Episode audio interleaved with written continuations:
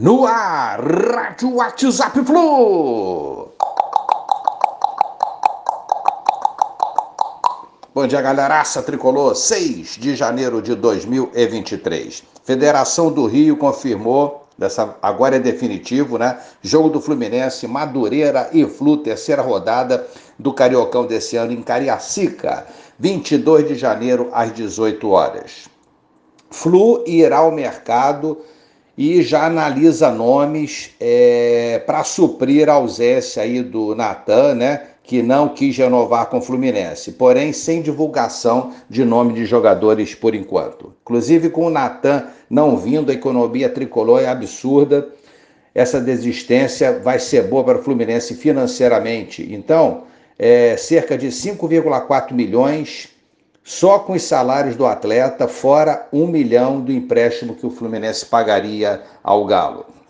Luan Brito, que é titular do Flu na Copinha desse ano, está sendo negociado com o Porto. Seria um empréstimo de 18 meses, com opção de compra avaliada em mais ou menos em 17 milhões de reais. E a ideia é renovar com o jogador para que o vínculo é, não termine o vínculo dele com o Fluminense ao fim do empréstimo e sair sem custos para outro clube. Inclusive, Luan não deixaria de atuar na Copinha.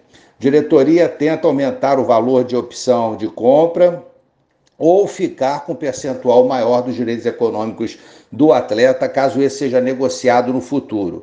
O Flu não levará, não ganhará nenhuma compensação financeira nessa negociação se ela for realmente efetivada.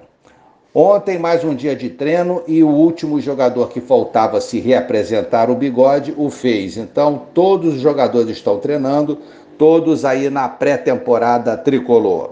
Hoje tem moleques de Xerém, é isso aí, 17 e 15 os moleques vão estar em campo contra o Imperatriz do Maranhão, valendo aí a liderança do nosso grupo. Transmissão Sport TV. Xerém neles. Um abraço a todos, valeu, tchau, tchau.